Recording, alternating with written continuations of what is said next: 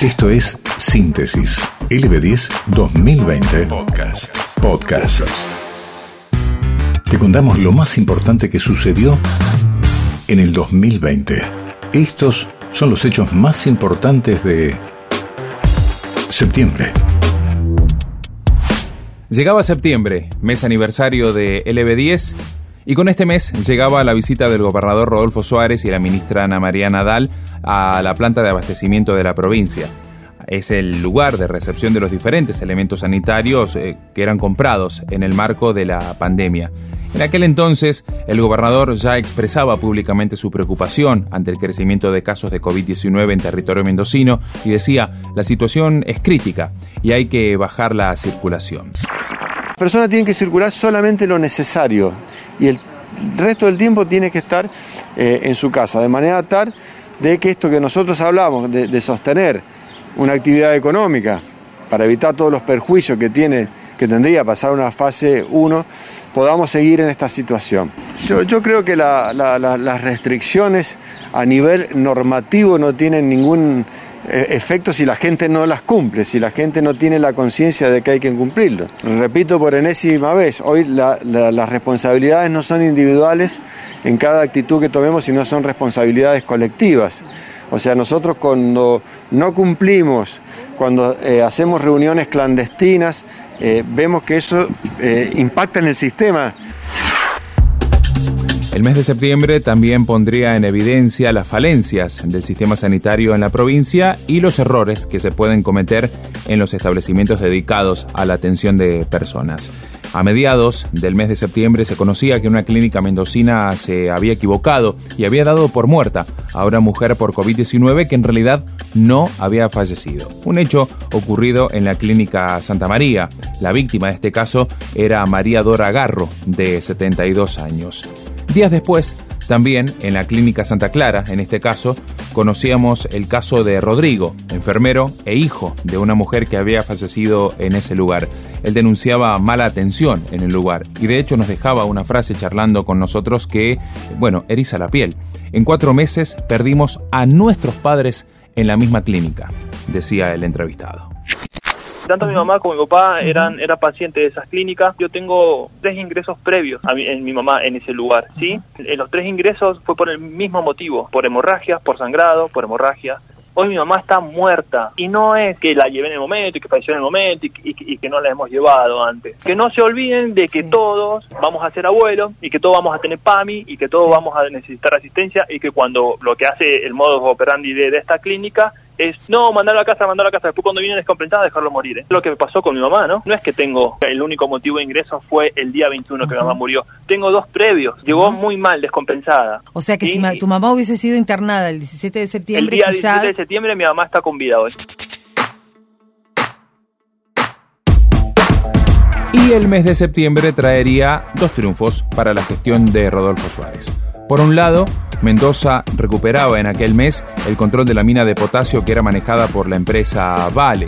En aquel entonces, Emilio Guiñazufader, subsecretario de Energía y Minería de Mendoza, hablaba en LB10 acerca de esto y decía que con lo ocurrido se evitaba un litigio con la firma brasileña por el emprendimiento ubicado en el sur de Mendoza. El otro logro importante era que el gobierno de Mendoza había logrado un acuerdo del 93% con los bonistas. Son los acreedores del bono PMI 24. Los detalles los daba en conferencia de prensa Alessandro Nieri, ministro de Hacienda y Finanzas de Mendoza. Esto va a permitir claramente eh, bueno, un, ahorro en, en, materia de intereses de 80 de 80 millones de dólares, pero sobre todo lo importante es eh, hacer una curva que es mucho más acorde a las capacidades de, pago de nuestra provincia, dada, la, situación, contexto actual, país y provincia. Las amortizaciones van a ser pagadas desde el año 2023 hasta el año 2029. Tiene una quita en términos de intereses del 40%. Síntesis LB10 2020. 2020. Un ejercicio de la memoria, un repaso por nuestra historia reciente. Para un año tan singular, es necesario ser contundentes y en plural. en plural. Entramos en septiembre y concretamente el primero de ese mes comenzaba con datos económicos que complicaban los planes del gobierno porque comenzaba el éxodo de empresas. Trabajadores de la TAM, cerrada por la pandemia, se reunieron con autoridades del Ministerio de Transporte reclamando concretamente que la compañía anunciaba el cese de operaciones desde junio de 2020. Belén Matías, delegada de los empleados de la empresa, decía que seguían vendiendo pasajes y que no les estaban pagando como corresponde. Queremos que el ministro de Transporte nos reciba. Estamos en un limbo, la TAN dice que cierra, pero no cierra, seis meses cobrando la mitad del salario, con una incertidumbre, no sabemos si este mes cobramos, presiones sobre el retiro voluntario, no queremos, queremos trabajar porque somos profesionales aeronáuticos argentinos, que queremos trabajar, más de 1.715 familias que le venimos a decir al ministro de Transporte, no a la extranjerización de las rutas.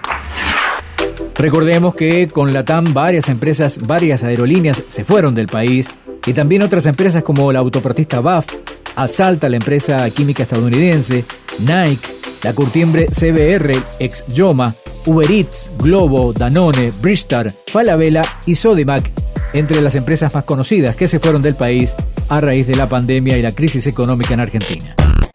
Síntesis LB10 2020. Mucho más que un repaso de un año que se fue.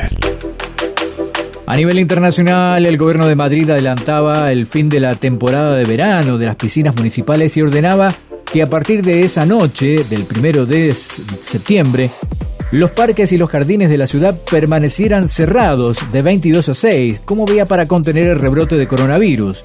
El gobierno de coalición de España advirtió por el clima político por la pandemia justamente y decía, portavoz del gobierno María Laura Montero, que aquellos que querían sacar tajada política de la pandemia estaban mal gastando el tiempo. Este gobierno considera que aquellos que quieran sacar tajada política, que quieran tener eh, un rédito político, eh, están malgastando el tiempo y están también eh, mandando un mensaje equívoco a la ciudadanía porque quiero insistir en que la gran parte de las personas que en este momento estamos al frente de las instituciones eh, trabajamos sin descanso para luchar contra el virus y también para paliar las consecuencias económicas que de eh, la situación de lucha contra la pandemia se ha derivado. Síntesis LB10 2020. Nos sumamos números. Contamos historias. Y septiembre fue el mes del regreso. Un día volvió a jugarse un partido de fútbol oficial en la República Argentina. Luego de casi seis meses sin poder sentarnos frente al tele a ver un partido, se disputaba un encuentro en nuestro país. Jueves 17 de septiembre, el Racing Club de Avellaneda perdía 1 a 0 con Nacional de Montevideo en un partido válido a la Copa Libertadores de América. Un ratito después, en aquel jueves, River empataba con San Pablo de Brasil y Boca le ganaba a Libertad en Paraguay. Bien, señores y señores, va a arrancar el fútbol, vuelve el fútbol a la radio, Racing juega contra Nacional, es el grupo F de la Copa Libertadores, se viene el duelo entre la Academia y el Bolso. Síntesis LB10. LB10. El viernes 18 de septiembre de 2020 se entregaban los premios Gardel a la música. Una de las novedades de los premios de ese año fue la inclusión de mujeres y hombres por igual en las categorías. Otro de sus rasgos fue la realización de una producción adaptada a esos tiempos de COVID-19. Conducida por Ali Sergi y la actriz y cantante Natalie Pérez, esta entrega no tuvo tiempos muertos. A lo largo de dos horas bien expeditivas y por primera vez, el evento no se pudo llevar adelante en un mismo lugar. Así que la presentación de las ternas, desde diferentes locaciones y en algunos casos con propuestas inteligentes, alternó con agradecimientos mandados vía celular y performance pandémicas que intentaron cumplir con el distanciamiento social. Esa noche, quien arrasó y se quedó con el premio Carlos Gardel de Oro 2020 fue David Lebón agradeció haber ganado el premio a sus 68 años y recordó especialmente cuando fue secuestrado y torturado por ser rockero. Y no nos pudieron parar. Acá estamos. Y acá está el rock argentino a 50 años de haber empezado, dijo. Además, ganó en las categorías Álbum del Año, Grabación del Año, Ingeniería de Grabación, Mejor Álbum Artista de Rock, Productor del Año y Mejor Canción Dueto Colaboración por esta canción que empieza a sonar de esta manera. Mundo agradable. Quiero despertarme en un mundo agradable. Podcast LB10.